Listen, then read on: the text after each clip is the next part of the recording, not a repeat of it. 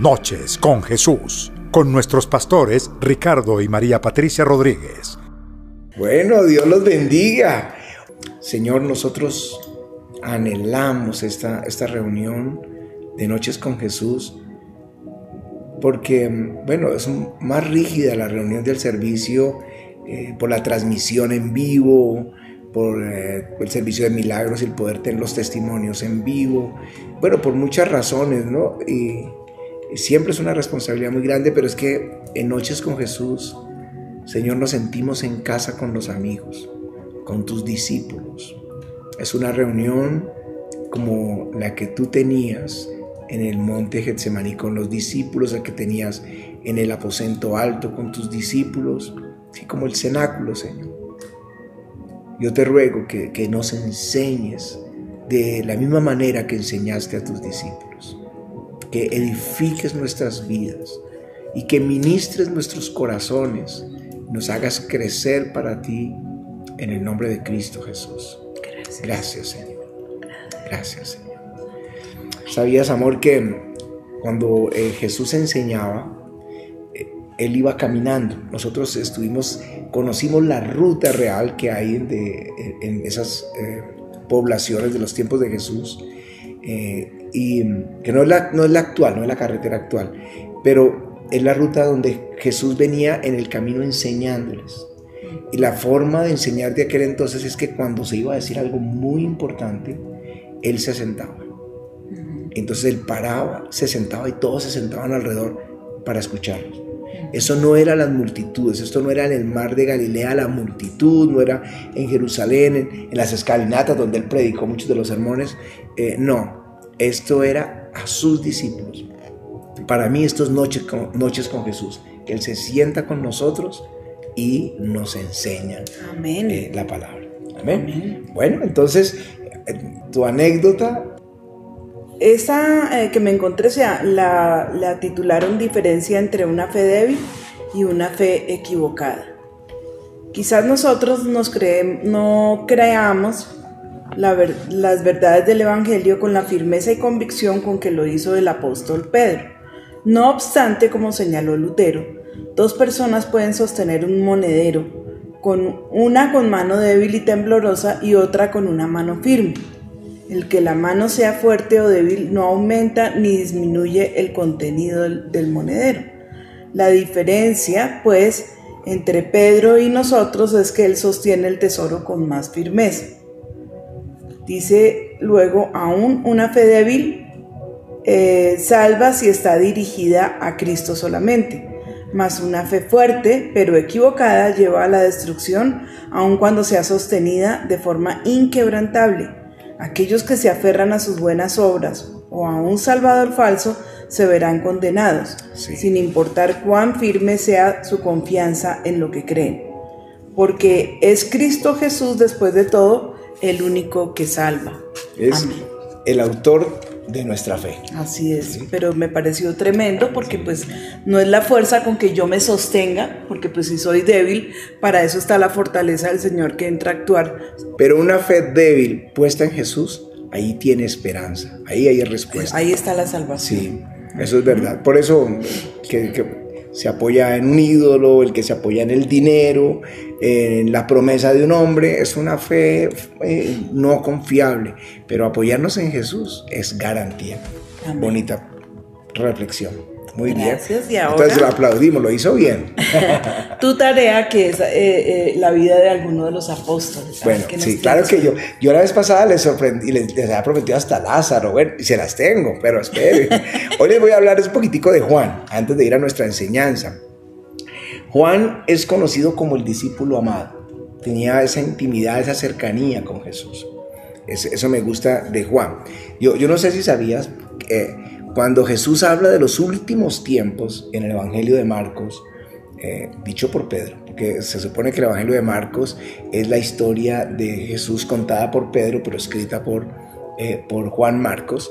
Entonces eh, dice que cuando se sentó en el, en el Monte de los Olivos y comenzó a contarles lo que vendría al final de los tiempos, se los contó a ellos cuatro, Juan, Jacobo, Pedro pero esta vez estaba Andrés. Siempre estaban los tres. y esta vez estaba Andrés. Estaba incluido en esa conversación privada. Cuando fueron a la resurrección de la hija de Lázaro, de, de Jairo, eh, estaban Pedro, Juan y Jacob. Así que Juan estaba ahí. En el monte de la transfiguración, Pedro, Juan, y Jacob. Pero en la resurrección no estaba a Jacob, ni estaba Andrés, estaba Pedro y Juan. Pero ¿quién llegó primero a la tumba? Pues llegó primero Juan. Juan llegó primero, eh, eh, que es la primera vez que le gana una carrera a Pedro. Pedro siempre quería ser el primero, el que se quería bajar a caminar sobre las aguas, el que decía yo no te negaré, el que, bueno, el que dijo tú eres el Cristo, era el arrojado. Pero como lo había negado, se le perdió la fuerza.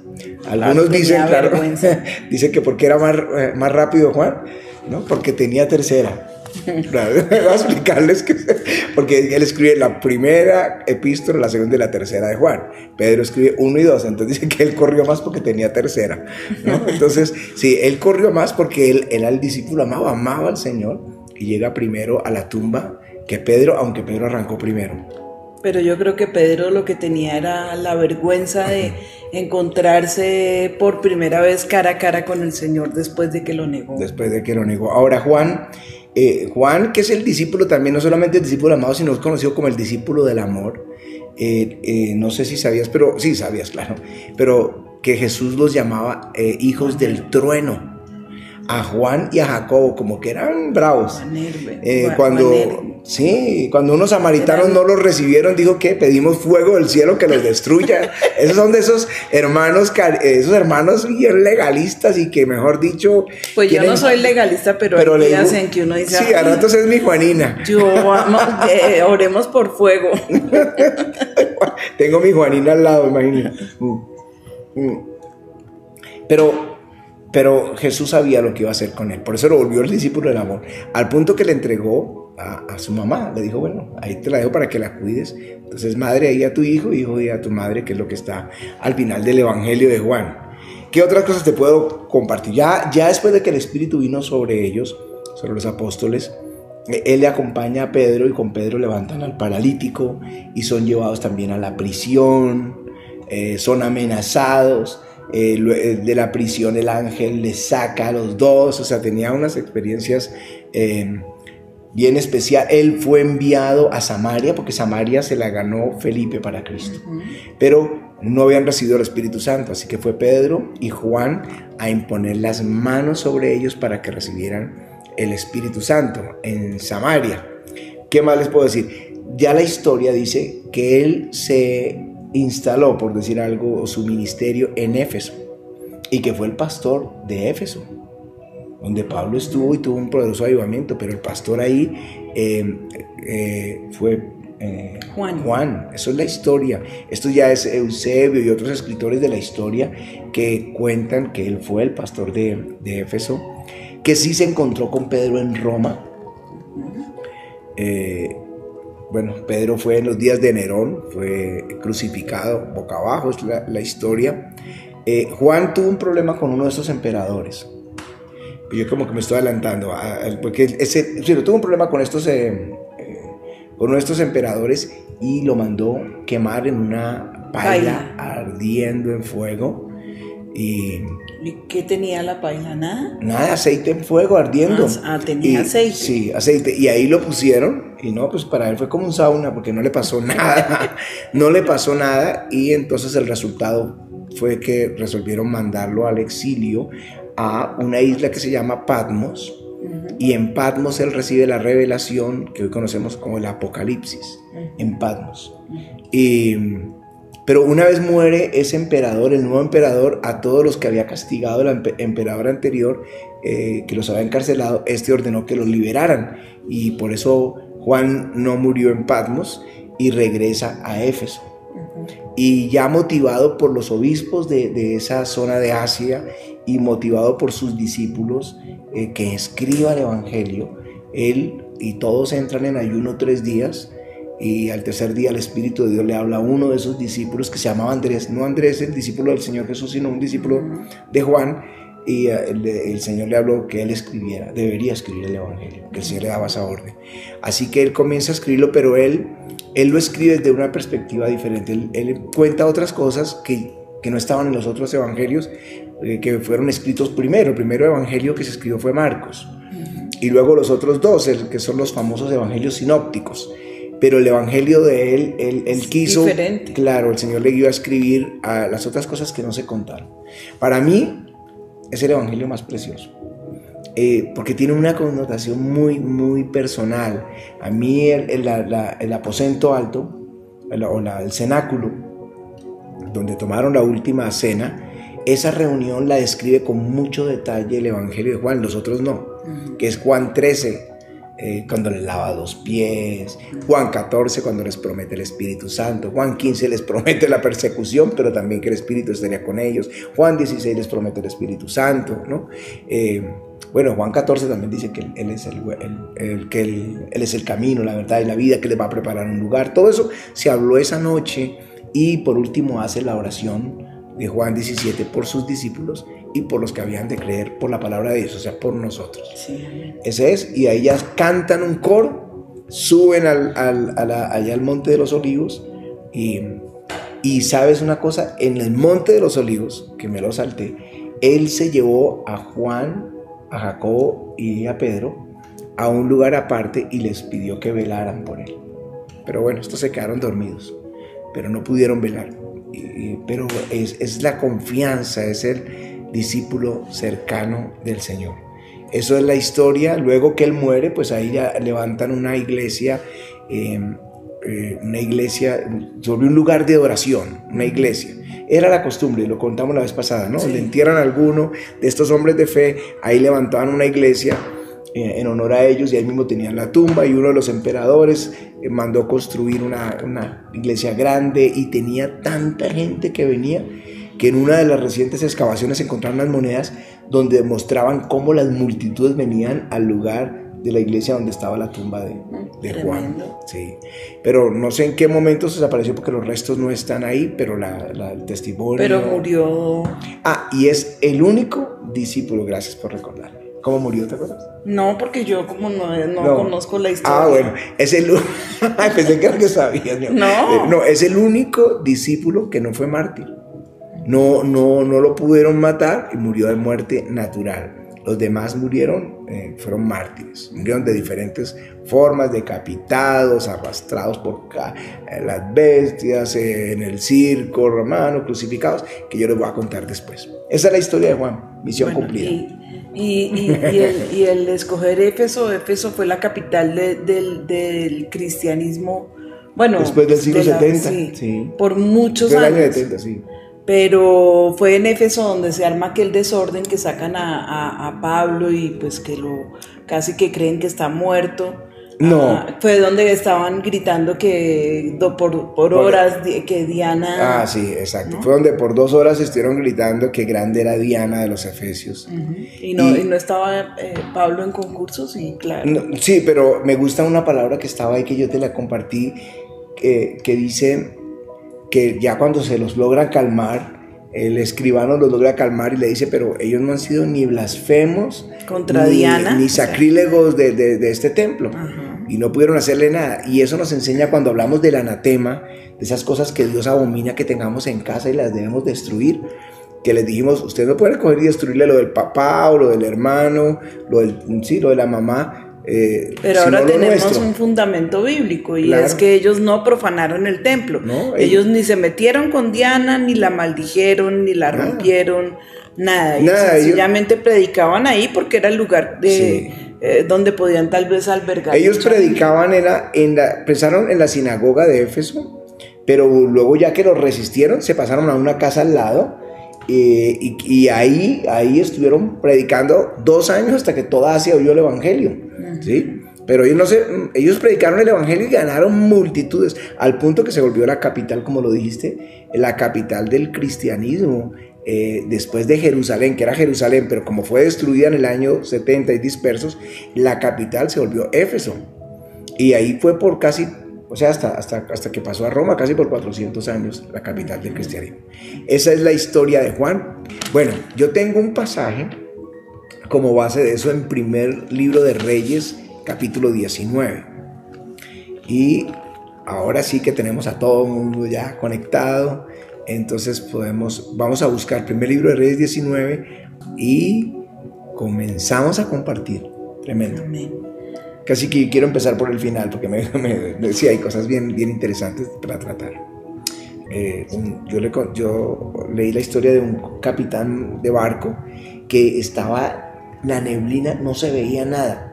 Y, y todos le decían, sigamos, que vamos bien y vamos a llegar a puerto para no retrasar. Pero él dijo, no, no me voy a mover y ah, detuvo el barco, absolutamente lo detuvo, y a la mañana cuando se despejó se encontraron rodeados de varios barcos, mm. donde se hubiera movido hubiera tenido una tragedia. Y muchas veces nos movemos sin dirección de Dios y lo que hacemos es una tragedia. Sí. Así que... Cometemos allí el error de, de, de, creer que lo sabemos, pero por eso hay, hay un dicho eh, que dice que en tiempo de aflicción no se tome decisión. Lo mejor es doblar las rodillas y preguntarle a Dios qué sigue, qué viene. Ese, ese dicho, aunque es un dicho popular, es un dicho que está sustentado con este texto. Él no se movió y, pues sí, se escondió en Dios, Dios lo mandó a esconderse en él, pero ni por el terremoto salió corriendo, ni por el fuego. Y uno creería, ¿no? Uno creería que, que como el Señor es eh, potente, maravilloso, bueno, ese, es ese eh, Dios de guerra, pues que lo iba a oír en el terremoto o que lo iba a escuchar de pronto en, el ventarrón, pero no, se presenta en el silbo apacible. Yo pensé, Elías debería estar sintiendo eh, que temblaba con, con las señales anteriores, pero fue cuando escuchó el silbo apacible que, que, sintió que ya esa era la voz de Dios. Esa era la voz de Dios. Y él la había oído, él, conocía la voz de Dios. Y él supo, esta es la voz de Dios. Y eso es lo que necesitas empezar a descubrir cuando tienes que tomar grandes decisiones. La voz de Dios. Esto es muy importante. Pero para hallarla, mire, Dios nos dio instrumentos a nosotros. Y hacen sonar esas alarmas, esos instrumentos. Yo lo que les estoy, o Pati, yo lo que le estamos compartiendo viene eh, no de un manual, no viene de una materia, una clase tomada en el seminario, en el instituto, en la universidad, no, viene de lo que el Espíritu nos ha enseñado. Nos pasó, había una reunión de líderes donde nosotros no éramos los pastores, nosotros teníamos nuestro pastor, y él de pronto reunió a la gente y quiso que hiciéramos un juramento que pues si levantáramos la Biblia, hiciéramos un juramento como de fidelidad a, Él y a la iglesia. Y bueno, yo me sentí con la confianza de, querer, de interrumpir y decir pues que no hiciéramos juramento, porque la Biblia nos prohíbe hacer juramento, que nuestro sí sea así y, y, no, no, porque lo demás de, más de esto es pecado. Y entonces yo me iba a poner de pie y iba a decir, pues yo no lo iba a hacer en ninguna actitud rebelde ni mal, ¿no? Entonces yo, yo le iba a decir y cuando me fui a poner de pie, todo mi cuerpo se estremeció así fuertísimo, que me sacudió y yo me asusté, dije, ¿qué me está pasando? Me senté, vi que ya me había pasado y me volví a parar para hablar y volvió y me sacudió. A la tercera vez entendí que Dios quería que hiciera silencio, que no tocara un ungido del Señor, que no, no era mi, no me correspondía a mí hacer eso.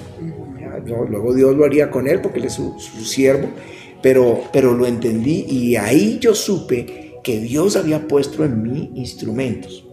A ver, yo no sé qué instrumentos tú sabes que Dios ya puso en cada uno de mis hermanos para hacerles eh, entender la, la, voluntad de Dios, no sé. Pues yo creo que la conciencia, ¿no? Porque es el lugar donde, donde Dios nos habla. Sí. Entonces ahí está el primero, yo creo que es el primero. Ahora, hay un texto que tú tenías que, me, que querías compartirnos. Sí, sí.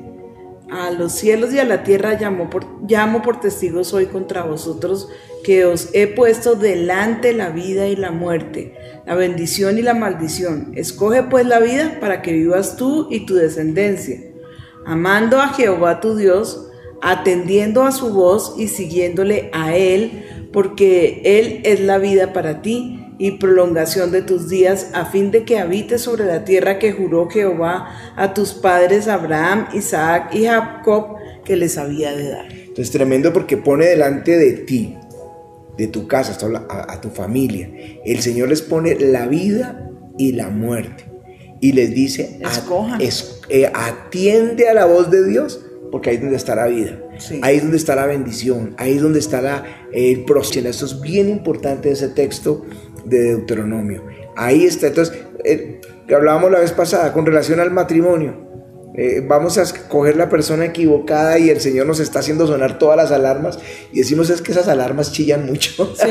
vamos a decir eso y vamos a resultar en una tragedia. Lo que pasa es que a punta, a, punta de ignorar esas señales y a punta de ignorar la voz de Dios, se cauteriza la conciencia. Ah, ¿sí? Y ya se vuelve como ese instrumento que está dañado que, por alguna razón ha, cogido moho y ya no funciona, ya no es como que te dispara, porque cuando uno sabe que está haciendo algo que a Dios exactamente la conciencia te avisa y te dice, y tú sientes temor y tú dices, no, y no, no lo voy a hacer porque pues eh, eh, yo sé que, eh, que esto no le agradaría al Señor. Pero pues si tú oyes, dices, ah, esas son voces de mi mente, eso mejor dicho, ignoro esa voz y hago lo que, lo que siento que tengo que hacer. Y ahí es donde comienzas tú a, ponerle como, como cicatrices, como costras. Exacto, entonces tú dijiste algo que, dice la escritura, que tienen la conciencia cauterizada. Bueno, Él nos dio la conciencia, el, el, Salmo 16 dice, bendeciré a Jehová que me aconseja y aún en las noches me enseña mi conciencia. O sea, Dios nos dio algo dentro de nosotros que se llama conciencia, que nos acusa eh, cuando hacemos algo malo, el apóstol dice, pero ellos, perdón, el, Romanos 12, que no, no, no, no, no lo escribí el texto para... Aquí lo tengo de todas formas. Dice, porque cuando los gentiles que no tienen la ley hacen lo que por naturaleza es de la ley, estos aunque no tengan ley, soy ley para sí mismos, mostrando la obra de la ley escrita en el corazón dando testimonio su conciencia o acusándoles o defendiéndoles sus razonamientos. O sea, la ley está escrita en nuestro corazón. Y cuando hacemos algo malo, la conciencia te está diciendo, hey, eso no se hace. Y ahí está la conciencia. Y por eso dice que aún los que no han oído la ley, la tienen ya escrita en su corazón. Entonces Dios nos dio una conciencia. Eh, me gusta cuando Dios eh, aviva la conciencia. ¿Crees tú que, por ejemplo, en las tribus que dicen que no se, bueno, sí, que no han escuchado de Dios. Entonces la gente a veces pregunta, pero se van a condenar y, no es justo porque nadie les ha hablado de Dios. Pero yo creo que ahí está, ahí entra a jugar esta parte que es la conciencia, sí. Si la tribu, eh, eh, de pronto alguien en la tribu cometió un asesinato y era algo que escuché ayer en el, eh, en el noticiero, eh, de todas maneras, aunque se, pertenecen a otra cultura, la misma tribu se encarga de impartir esa, esa, autoridad, ¿no?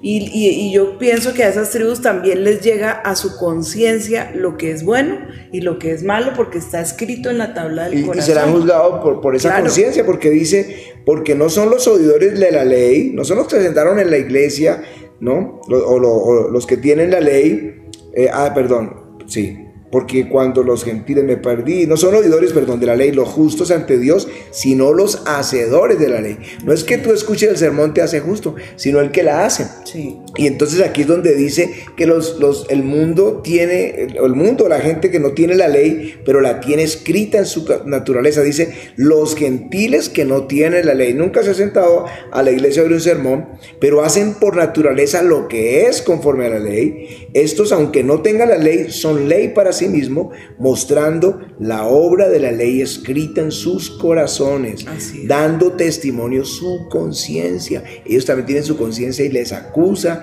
esa conciencia. Eso es como cuando un niño eh, que le dice, eh, le da uno una orden, no hagas tal cosa. Y entonces, eh, de todas maneras, allá en su picardía, ellos quieren seguir, pero, pero te miran. Primero se voltean y te miran a ver qué cara le haces. ¿Te acuerdas de Benny? No digo quién es Benny, no, claro que sí, nuestro nieto, cuando era chiquito y ahora tiene 20, cumple. 20 años cumplen este año los, mayores. Bueno, pero tenía, era un niño chiquito, entonces eh, Linita le había dicho que no viera algo. Barney. uno de esos dibujitos animados que no era bueno. Y entonces él eh, no lo veía, pero eh, Lina estaba allá atrás escondida un día y lo vio que él miraba para todos lados. Estaba canaleando que no Encuentra a Barney. Así encuentra, lo encuentra y, Y entonces mira para todos lados, ve que no hay nadie y se queda viéndolo, pero que nadie lo vea. Esa noche le dice, cuando hacen el, altar familiar, entonces eh, él ahí mismo la llama y le dice, eh, quiero que ores por mí. Dice, pero ¿por qué quieres que ore por ti? Para poder dormir. Dice, es que soy un vil pecador. Era chiquitico. tenía como tres. Nadie le dijo nada, pero la conciencia te acusa. Claro. y si no, no se hubiera vuelto a mirar para los lados a ver quién lo estaba mirando. Entonces, cuando, cuando se cauteriza la conciencia, ¿cómo sabes que tu conciencia está, que, que no está sonando la alarma en tu corazón? primero porque te justificas. No, no, ah, no, la mujer que me diste, más o menos lo que dijo Adán, ¿no? Eh, te justificas o condenas a otros. Es que fue porque tal hizo, fue por culpa de eso, por eso es que hago yo esto, ¿no?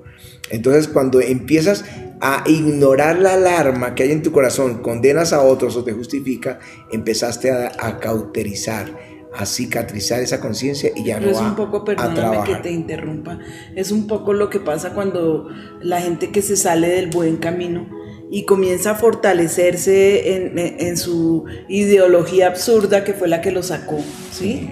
Y comienza a, a, buscar justificaciones para fortalecer una teoría que él se inventó para hacer lo que quiere, ¿sí? ¿sí? Eso pasa. Y es, y es porque ya definitivamente no quiere devolverse, y sino que quiere hacer lo que a él le provoca hacer. Pero claro, uno siempre ve ese final. Puede que te tardes años en ver a la persona que, que, ha hecho mal, que ha hecho daño, que se, que se ha apartado del camino, que, que, que crean divisiones, porque eso es muy doloroso, es muy duro. Pero con el tiempo tú te das cuenta, ellos sabían que estaban mal, pero no quisieron atender a la voz de Dios. Sabes que hay uno, bueno, que me lo, me contaron, me lo encontraron los hijos y y entonces él le contó que estaba en otra iglesia, que él es, inclusive es, maestro de, del instituto bíblico de esa iglesia y todo. Pero él todo el tiempo, pero yo creo que yo soy salvo, pero yo creo que yo soy salvo. Yo no me estoy preguntando, yo sé que soy salvo. Desde que le di mi vida a Jesús, yo sé que soy salvo. Pero esa, esa, algo de pasar en su corazón porque él salió en rebeldía, salió mal, salió... Y normalmente esa gente sale y busca un culpable. El pastor, un líder, un alguien le hizo...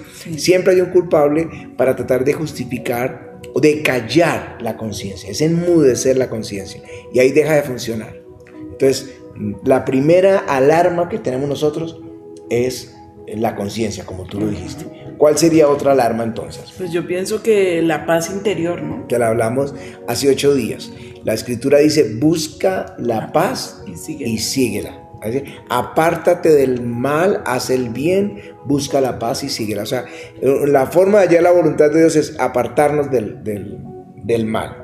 Es hacer lo bueno, buscar la paz. Y cuando uno tiene paz, sígale. Nosotros no deberíamos estar preguntando todos los asuntos, uno debe hacer las cosas que tiene que hacer.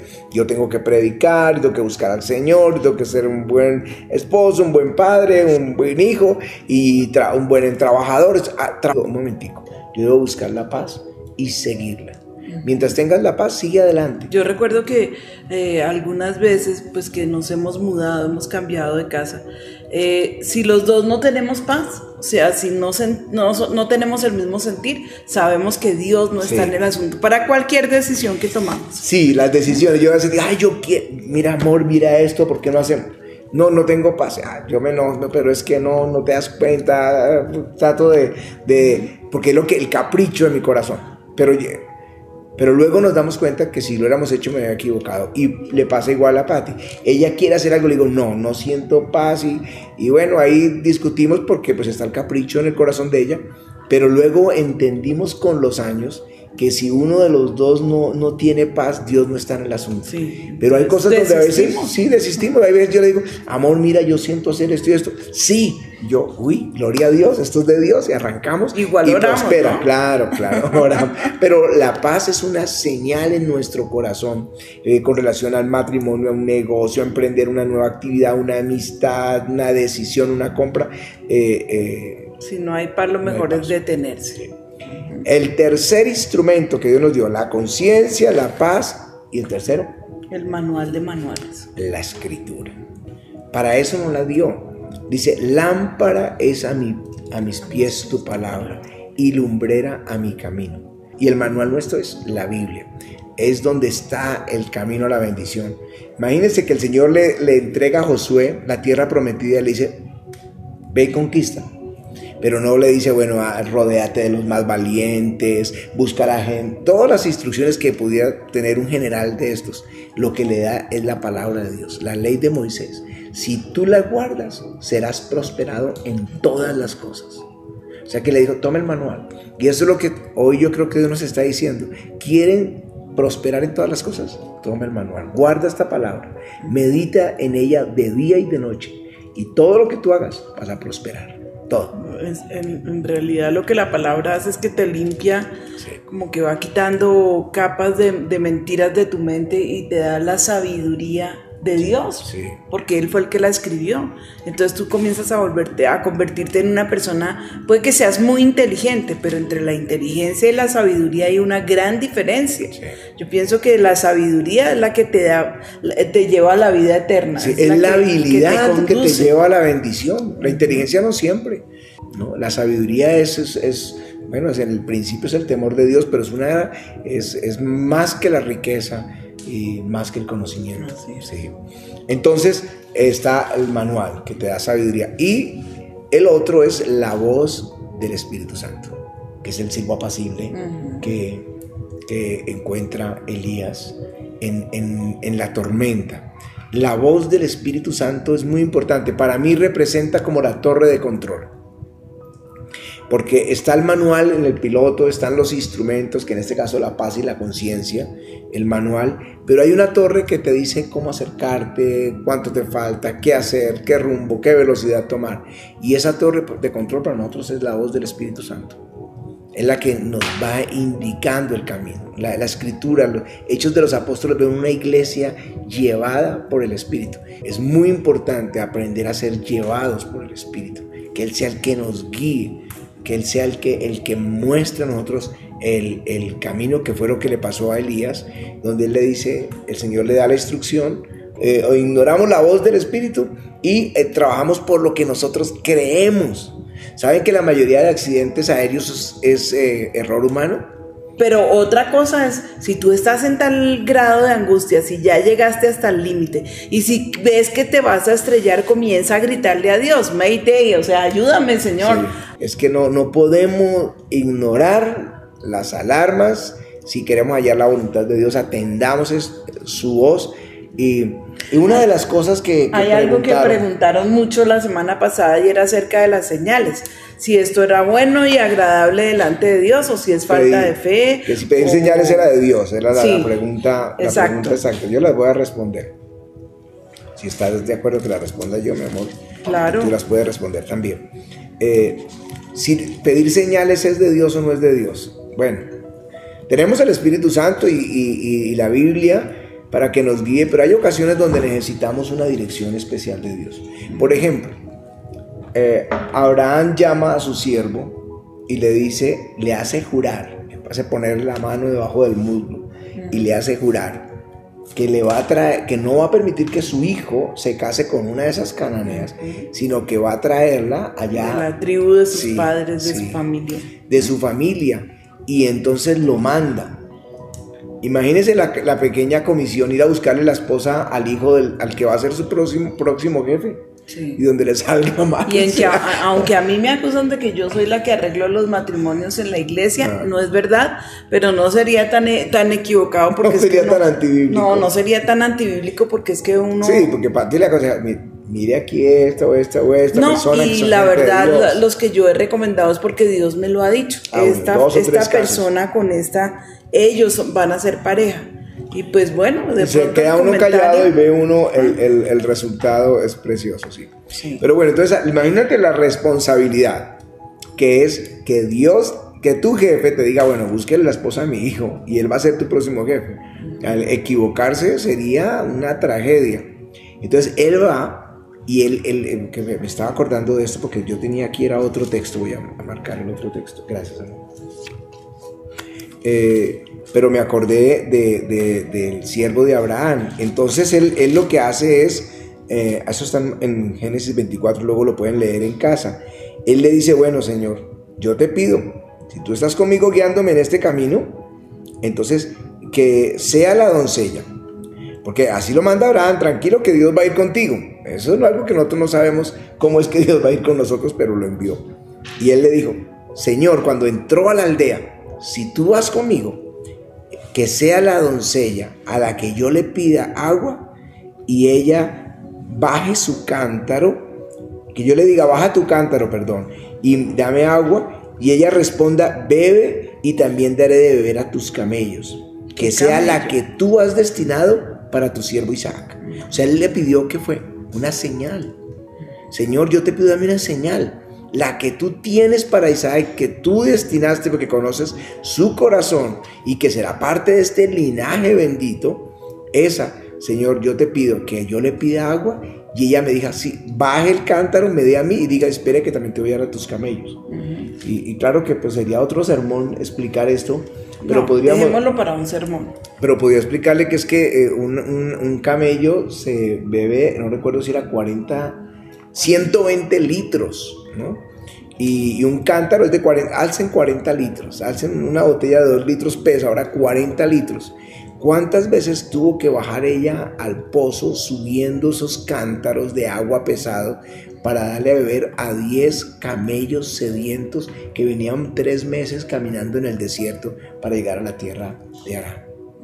O sea, era una señal demasiado pesada, pero se le cumplió.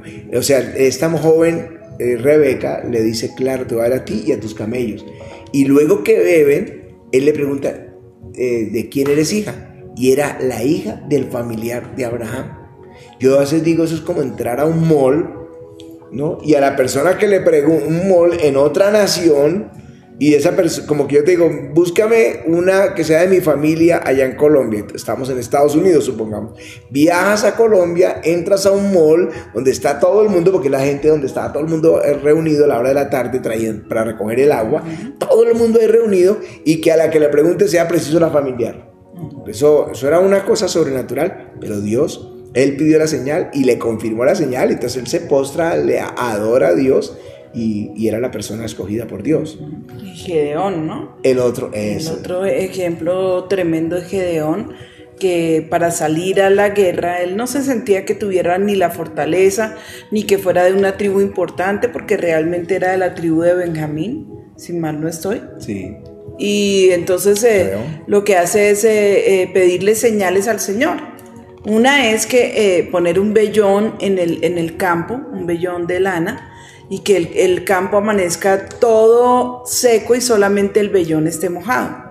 Y el Señor le cumple eh, pues la visión. Y entonces luego temeroso le dice, perdóname Señor, ah, porque es como si estuviera dudando de que ya Dios le dio la señal. Perdóname Señor, pero voy a volver a, a poner una señal. Y la señal ahora era al contrario, que esté mojado todo el campo y el vellón que estuviera seco. Y se cumple la señal. Entonces es la, manera que él encuentra para, para, saber que la voluntad de Dios era que bajara y peleara. Le habla el Señor. Es que a veces Dios nos habla y nosotros necesitamos luego una reconfirmación. Sí, pero Dios es, paciente. Claro, el Señor le habla, le, le el, bueno, le hace ahí el milagro donde él reconoce Jehová, le llama Jehová Shalom. Entonces él destruye el altar de Baal, él le hace un sacrificio al Señor y el Espíritu de Dios viene sobre Gedeón y toca esa trompeta y, reúne el ejército y luego él dice, uy Señor, perdóname, yo te pido una señal más.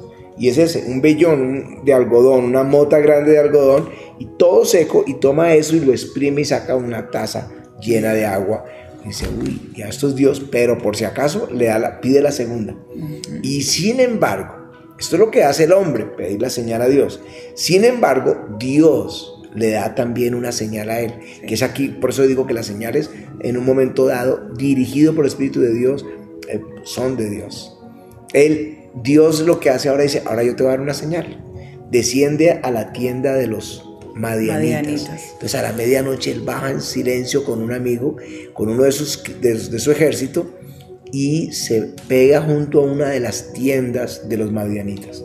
Y uno le dice al otro, anoche tuve un sueño, que un pan de cebada rodaba desde el monte y golpeaba la tienda de Madian y la destruía por completo.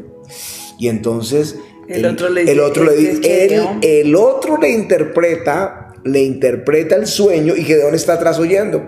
Dice, eso es la espada de Gedeón que Jehová ha entregado a los madianitas en mano de los ¿Y israelitas. qué tenía que ver, no? Un pan de Un cebada. pan de cebada. O sea, o sea, como Dios mismo. Entonces, claro, cuando Gedeón oye esto, era la señal que Dios, le estaba le dando a él. Y él empieza a adorar y se sube y le dice: Ahora sí, vámonos. Esto es nuestro. Y Dios le entrega a los madianitas, que eran 135 mil soldados, y Gedeón estaba apenas con 300 soldados. O sea, eso es, eso es un milagro. Pero, Pero bueno, señal. y también, ¿no? Porque hay gente que uno le dice, bueno, ve y pide una señal. Pero pues es que él ya tiene la señal puesta, ah, torcida hacia, lo, hacia su deseo, ¿no? Ah, sí. Entonces, pues ni gracia, porque pues eh, eh, la señal que va y pide seguro se le va a dar porque era lo que él quería. No, tú pides una señal poniendo en neutro tu vida y diciéndole de todo tu corazón, Señor, en verdad, lo que tú me digas para, para, para la señal que yo te pongo, si se cumple, voy a obedecer eh, exactamente lo que... Si no se cumple, pues sencillamente me devuelvo, si no hago lo que yo creía que tenía que hacer. Ahora, estos son para casos, para casos que no tienen nada que ver con la escritura. O, por ejemplo, cuando hablamos de una esposa, pues la escritura nos manda a casarnos en- no en yugo desigual, sino con otra creyente. Pero bueno, tú no sabes si va a ser esta o aquella, estos jóvenes que están preguntando, ¿no? Entonces no puedes hallar un caricellazo con, si, si con una o con la otra, sino que le preguntas y menos Señor. con las dos, ¿no? Entonces, sí, como vino alguien eh, que le dijo, "Y el- hermana, el Señor me dijo que usted va a ser mi esposa. Dijo, pero ¿será que sabe cuál Señor? Porque yo soy casada. Entonces, no, como que tenga, tienes que saber que es una, que sea que es todo, ¿no? Que es una persona que está sola, que está, y que es una creyente o un creyente lleno del Espíritu Santo, con la misma visión. Sin embargo, a veces tenemos que pedir confirmación, una confirmación, y pues la Biblia no te va a decir, cásate con Andrés. No, no, no. O sí. Pues sí. Sí. Entonces necesitas eh, esa confirmación, que Dios te dé una confirmación y, y puede que Dios te dé la confirmación o que Él te guíe a pedirle una señal de confirmación, una, dos o tres señales de confirmación. Así que eh, nosotros podemos hallar la voluntad de Dios. Dios quiere que la obedezcamos, ¿no? Cuando sabemos lo que Dios quiere, lo que hagamos fuera de la voluntad de Dios va a ser una tragedia y ignorar nosotros las alarmas que Dios nos dio nos va a generar una tragedia. No podemos hacerlo. Luego ustedes lo van a lamentar con lágrimas, el ignorar la voz del Espíritu. Así que yo quisiera orar que la, la conciencia se avivara nuevamente por si está encallecida. Que Dios les guiara eh, eh, si hay aflicción, eh, eh, porque no, no hallaron la voluntad de Dios, que les ayude a encaminarse hacia la voluntad de Dios y que Dios abra nuestro oído espiritual. Necesitamos oídos para oír al Espíritu de Dios porque Él quiere hablarnos. Jesús dijo, Él les hablará, Él les enseñará y no puede, todo, nos guiará. Y como Él nos enseña, así es que tenemos que andar, dice el apóstol Juan. Gracias, Señor. Y oramos por cada uno que Pues sí. está buscando y pidiendo señales a, a ti, Señor, y que está buscando obedecerte y, y seguir tu voz. Señor, muéstrale a través de los instrumentos cuando se encienden eh, que debe parar o que debe continuar, Señor. Cual sea tu voluntad, que la podamos entender claramente. Aquellos que han cauterizado sus conciencias, eh, pasando por alto lo que, lo que tú les hablabas, Señor, yo te pido que les sanes esta noche en el nombre de Cristo Jesús. Que quites de allí todo eh, espíritu que pone por delante su deseo y no el deseo tuyo, Padre. Y por favor, ay- ayúdanos a ser pacientes, a esperar con calma que la bendición tuya sea la que nos alcance, a no ser precipitados, orgullosos, porque queremos esas respuestas inmediatas. A veces Así tú te demoras y tienes razones para hacerlo, Sí, pero sí. enséñanos a esperar en ti, Padre, por favor. Yo te lo clamo en el nombre de el Cristo nombre de Jesús. Gracias. Porque mira, mira lo que le pasó a, a- a- a Moisés, ¿sí?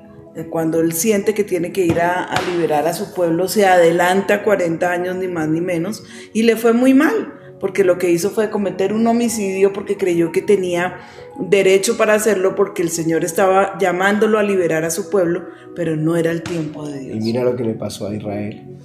Pide rey, 40 años después Dios les pone un rey conforme a su corazón.